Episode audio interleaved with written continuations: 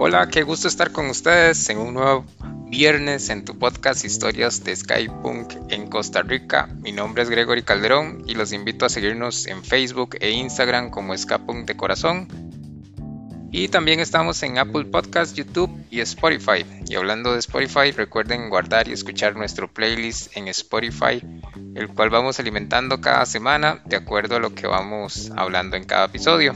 Este es nuestro noveno episodio y si no has escuchado los anteriores, los invito a escucharlos.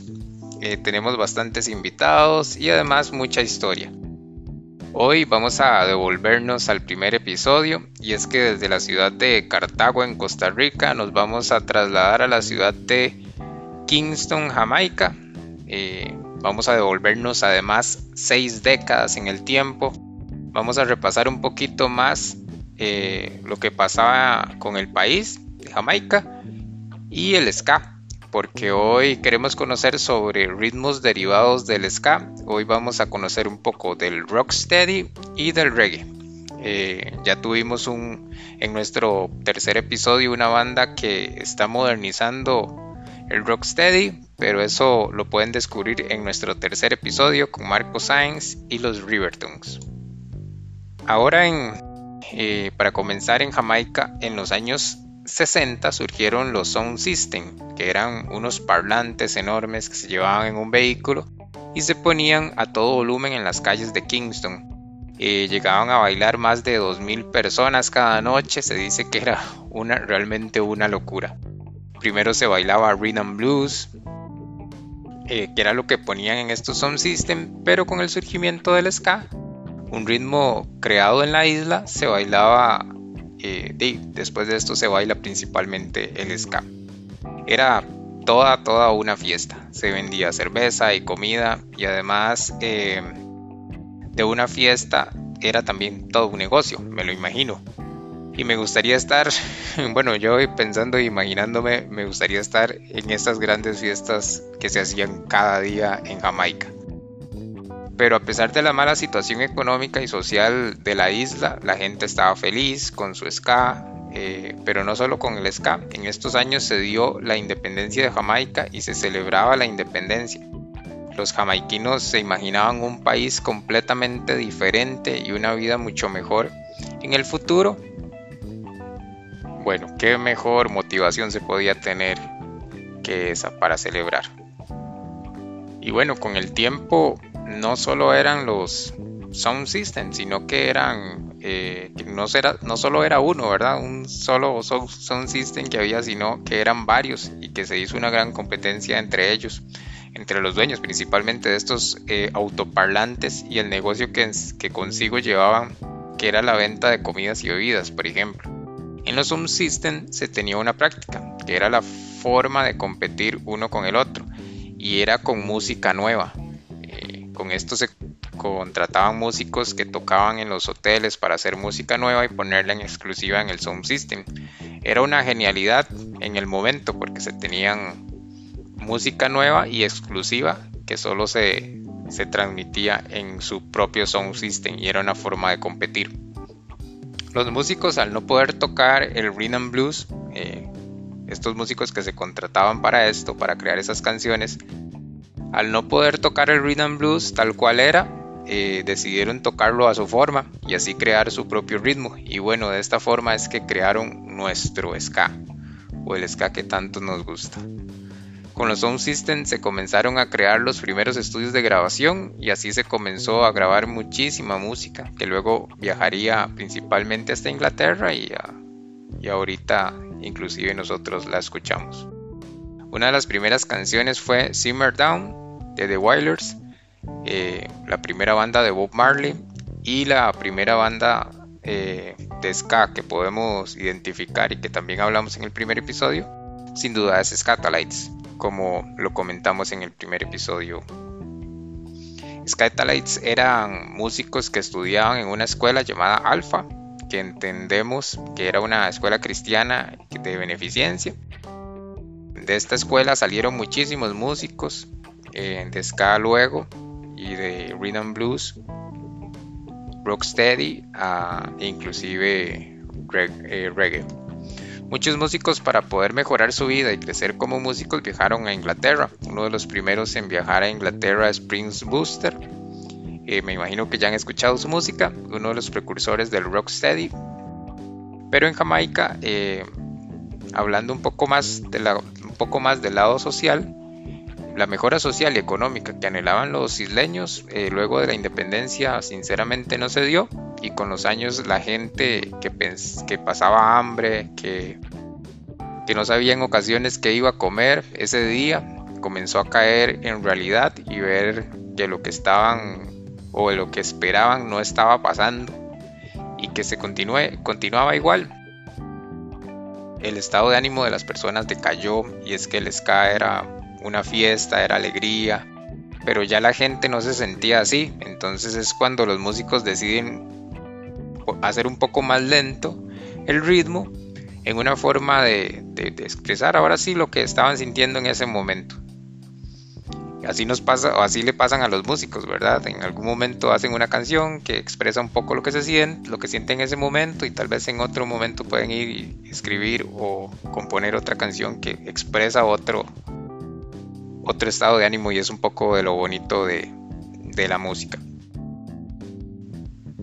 De esta forma es como nace el rocksteady, que se puede decir que es un ska un poco más lento, con letras un poco diferentes. Ya casi no se ve las letras de fiesta y alegría del ska y se ve más letras de desamor o de descontento social. Eh, mucha, mucha más música con voz y no solo instrumental. En los guetos que eran los, barrios muy humildes y de bajas condiciones donde vivían los jamaiquinos, la música y el canto se convirtió en un estilo de vida. Todos cantaban, era una forma de expresarse y de pasar tiempo. También los llevaban en la sangre, tenían pasión por la música y además tenían un gran talento.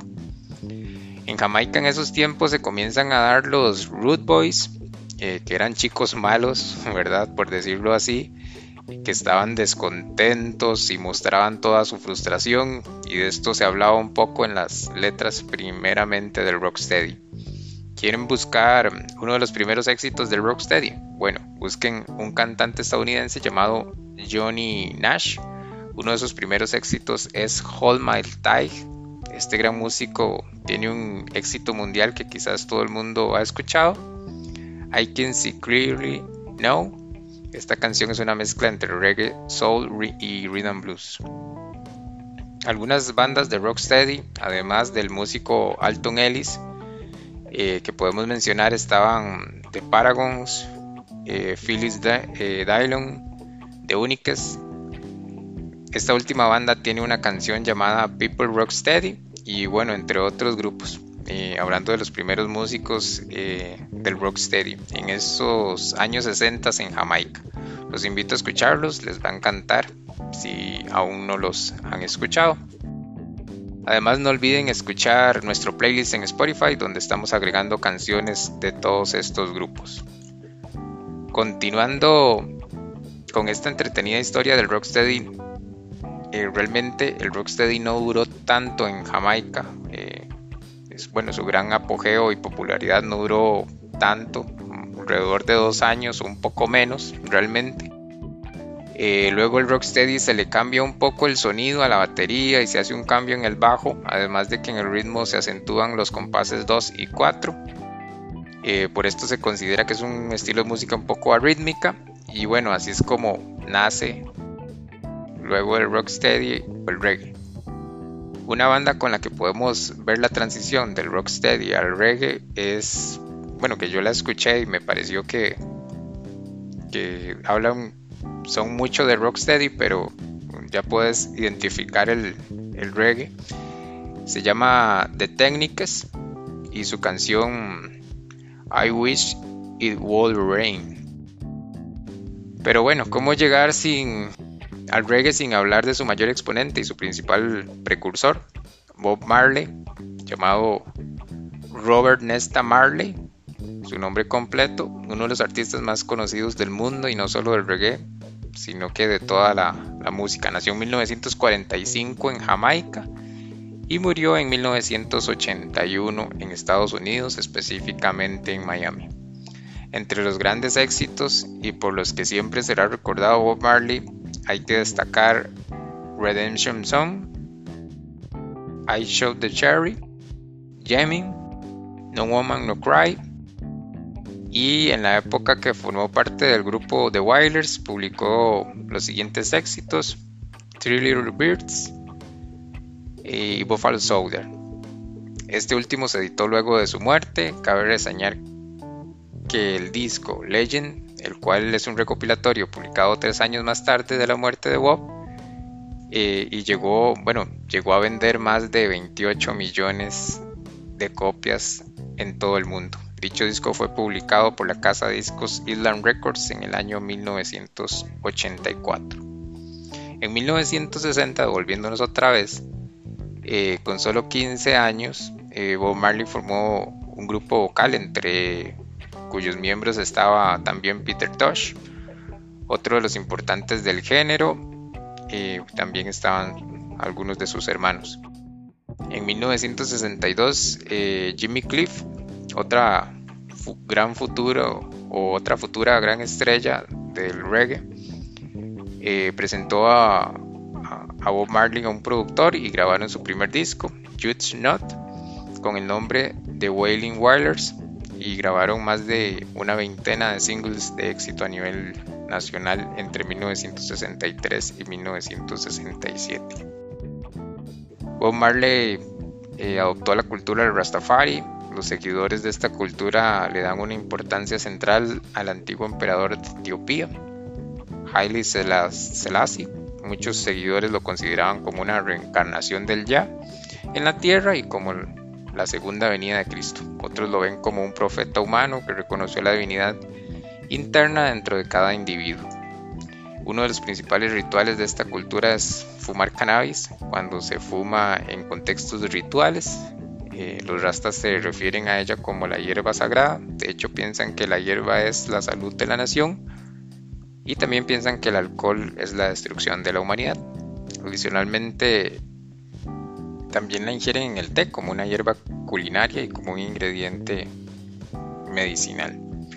La cultura rasta busca producir comida naturalmente, la formación de rastas o, o está inspirada en la Biblia y se ven como un símbolo de fuerza relacionado con Sansón. Muchas veces peinan los rastas en estilos que imitan la melena de un león, simbolizando a Haile e. Selassie. Los drill looks representan el compromiso a la idea rasta del naturalismo y la negación de plegarse a las normas y estándares estéticos de la humanidad. Y bueno, realmente son muchas las creencias y demás de los Rastafaris, pero pegándonos un poco más a la música vamos a llegar hasta aquí con ello.